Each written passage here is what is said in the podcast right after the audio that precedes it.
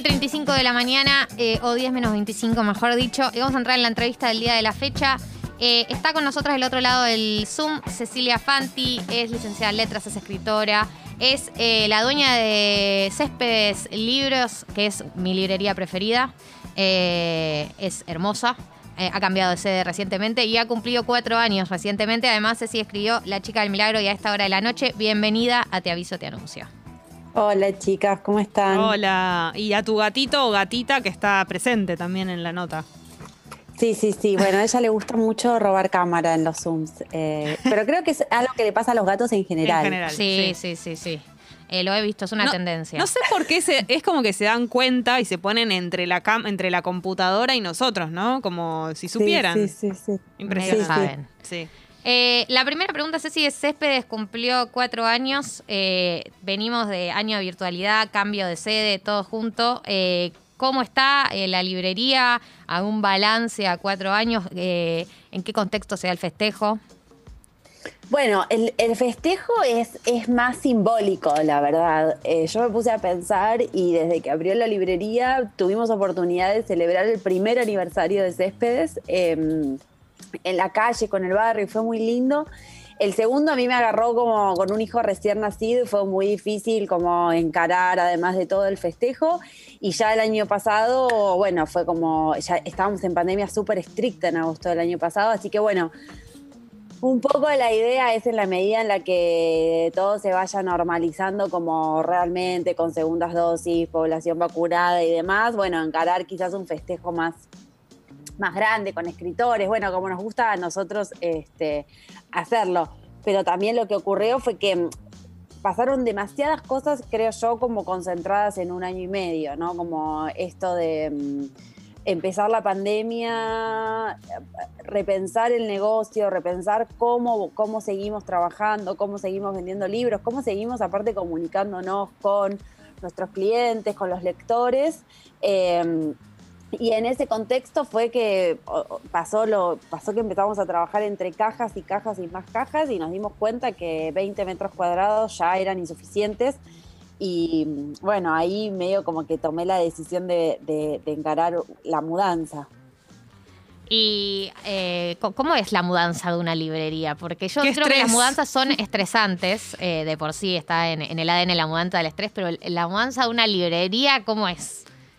Es demencial porque para los lectores, eh, viste que siempre nos pasa que, uno, vos empezás a mudarte y mirás la biblioteca y empezás a sufrir.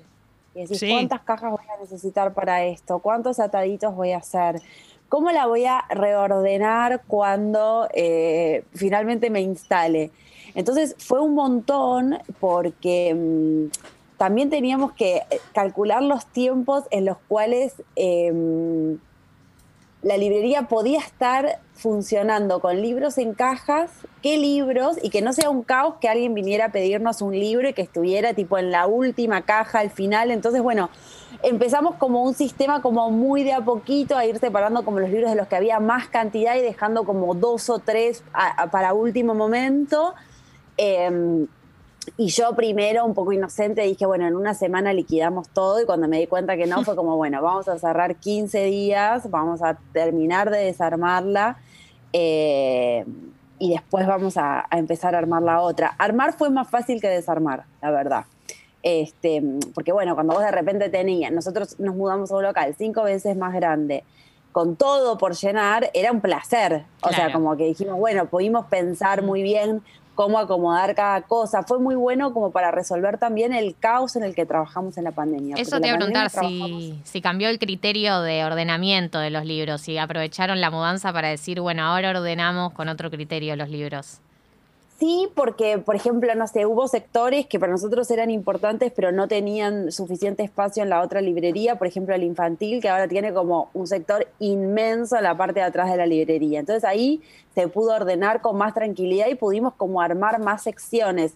Armar en el sentido de que estuviera visible, porque si no, antes lo que pasaba era que se jugaba mucho en nuestra memoria, en que alguien venía y nos decía, bueno, mi hijo es fan de los bichos bolita, ¿qué tenés de bicho bolita? Y vos empezabas a decir, ah, sí, tengo un libro sobre animales y sobre insectos, qué sé yo, y lo ibas a buscar. Acá un poco la idea eh, o sea, mi idea original cuando, cuando ocurrió la mudanza en la conversación con el arquitecto era hacerlo lo más funcional posible. Es decir, si nosotros somos una librería de recomendaciones y de libreros, que para el lector y para el cliente el recorrido fuera orgánico y pudiera ir pasando por las distintas secciones y se encontrara como a gusto y que si estaba como curioseando encontrara lo que iba a buscar. Entonces, la verdad es que después de haber trabajado en la pandemia en un caos de cajas y de pilas y donde como esto también eh, es el gran truco de cómo uno ordena o desordena. En la pandemia, como no había clientes en el local, el orden era nuestra prioridad última, porque de repente llegábamos y teníamos, no sé, 150 WhatsApps por resolver. Entonces, como nadie entraba al salón y nosotros teníamos idea de dónde más o menos estaban las cosas, terminamos como laburando en un caos infinito de pilas intercaladas y qué sé yo. Fue una linda oportunidad para devolverle a la librería eso que para mí eh, como que la hace tan especial, que es el hecho de que la librería está ordenada de manera tal que a vos te invite a armar tu recorrido y que vos la pases bien ahí adentro. Cecilia, recién decías que es una, una librería distinta porque es de recomendaciones. ¿Cómo se hace justamente para tener una librería así? ¿Cuál es el criterio? Porque también como debe ser estresante mudarla, también debe ser estresante que te lleguen libros y capaz no sean los que vos querés recomendar. ¿Cómo, cómo se hace la curaduría de eso? Bueno, ahí yo soy un poco estricta en el sentido de que yo en general marco lo que quiero recibir. Yo no recibo servicios cerrados y completos. Eh, es, en general una negociación con la editorial. Eh, yo tengo una librería literaria a mí me gusta la literatura de ficción y de no ficción. Por supuesto que tengo libros, de, tengo bibliografía literaria sobre música, sobre cine, libros de fotografía y demás. Yo no trabajo, como que un poco el, el criterio principal es como, yo no trabajo con libros que obsoletos. Por ejemplo, no sé, este año, que es año de campaña, hay una cantidad de bibliografía política aterradora entonces, yo no tengo ese tipo de libros. ¿Por qué? Porque es un libro con fecha de vencimiento. Y para mí los libros no vencen. Para mí vos tenés un libro en la biblioteca y es tuyo, lo prestás, lo regalás, pero es tuyo y lo vas a recordar para siempre y probablemente algo, porque te gustó mucho, porque no te gustó nada, algo te dejó.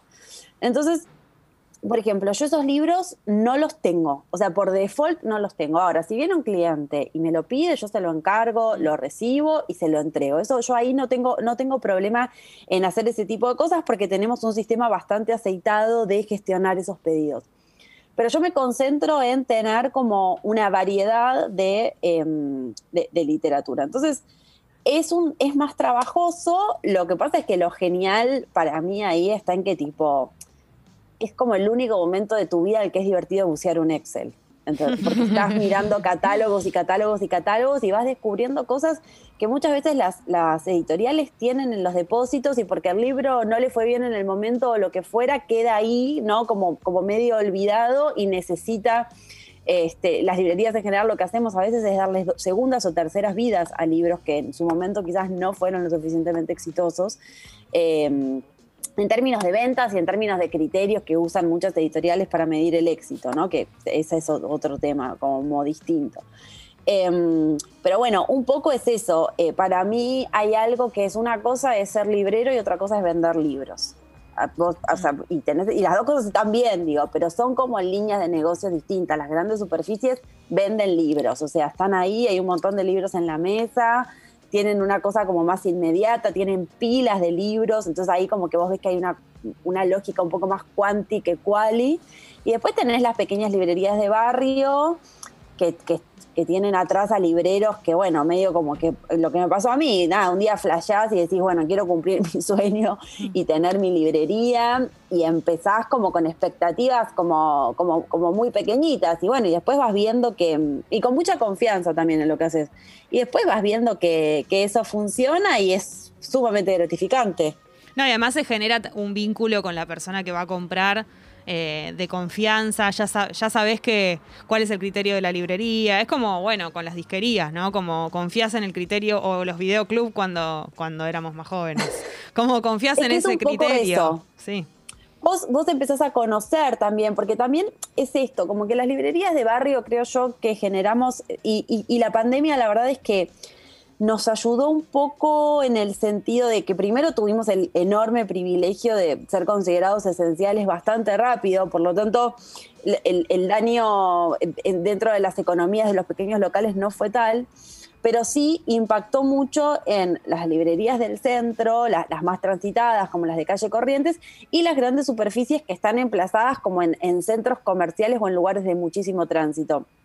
Porque ¿qué fue lo que pasó? La persona que quizás iba a trabajar al centro y compraba en una librería de Florida porque le quedaba de pasada, porque se iba a la hora del almuerzo o lo que fuera, estaba en su casa y su casa quedaba a la vuelta de una librería mínima de barrio, entonces bueno, se empezó a generar un poco ese vínculo y te empezás a conocer y a nosotros nos pasa eso, nosotros hacemos seguimiento de las lecturas de los clientes, ¿viste? Somos como unos pesades con eso, tipo, ¿y qué te pareció el último libro que te llevaste? ¿Y qué se, y, se genera, nosotros lo que generamos y para mí hay algo que, que, que que es, que es un tema que a mí me interesa particularmente, que es como el impacto que tienen como, como los, los lugares en, en, el barrio en el que están.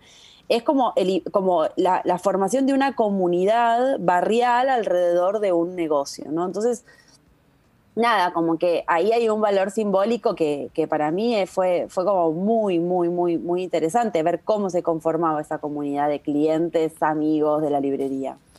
Eh, estamos hablando con Cecilia Fanti, ella es eh, dueña de Céspedes Libros. Igual yo quiero decir que si no sos del barrio, vayas igual a verla porque es hermosa la librería, es una librería muy hermosa para visitar, muy bella.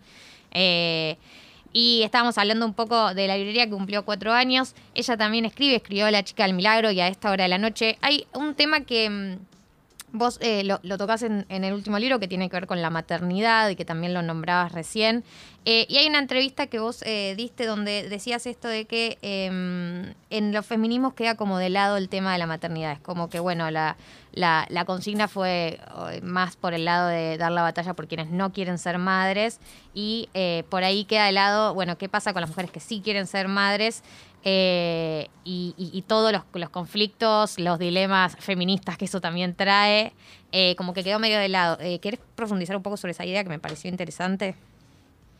Bueno, hay, a ver, creo, sí, es verdad que, que para mí es, es como en gran medida una cuenta pendiente y lo veía justo la semana pasada, que fue la semana de la lactancia materna, y y como que leía, que está bien, como también es un poco como el clima que se vive en las redes sociales, ¿no? Pero que leía como un poco, un poco de ironía, un poco de tipo, bueno, qué embole ahora escuchar a... Y esto como de parte de otras mujeres, ¿no? Como qué embole escuchar ahora a todas las que dieron la teta.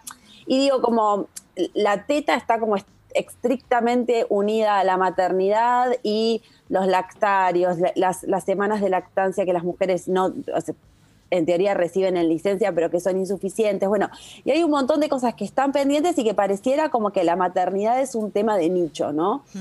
Em, y me parece que, a ver, que es esto, ¿no? Como estuvimos todos como muy de acuerdo en, el tema del aborto y en el tema de como una lucha por el deseo de no ser madre, pero hay, como un deseo ahí y, una, y un reconocimiento de, lo legítimo de ese deseo combinado con todos los otros Em, que no se atiende. Y creo que también es porque la maternidad todavía aparece unida a una cosa como, como muy rosa y muy, y muy lavada, ¿no? Em, y que eso como que caló muy hondo en, en todos los imaginarios, incluso en los imaginarios más machistas de los cuales la mujer es como o la madre o la puta, ¿viste? Como, perdón por la, mm. por, por, por la, expresión. no pasa nada, se han dicho cosas peores. Pero digo, como que hay un punto en el cual la madre es esta santa o eh, yo siempre cuento esta anécdota que, que, le pasó a una amiga mía que es escritora que estaba hablando con un tipo y le dijo, no, porque bueno, ¿qué, ¿vos qué haces? Yo soy escritora.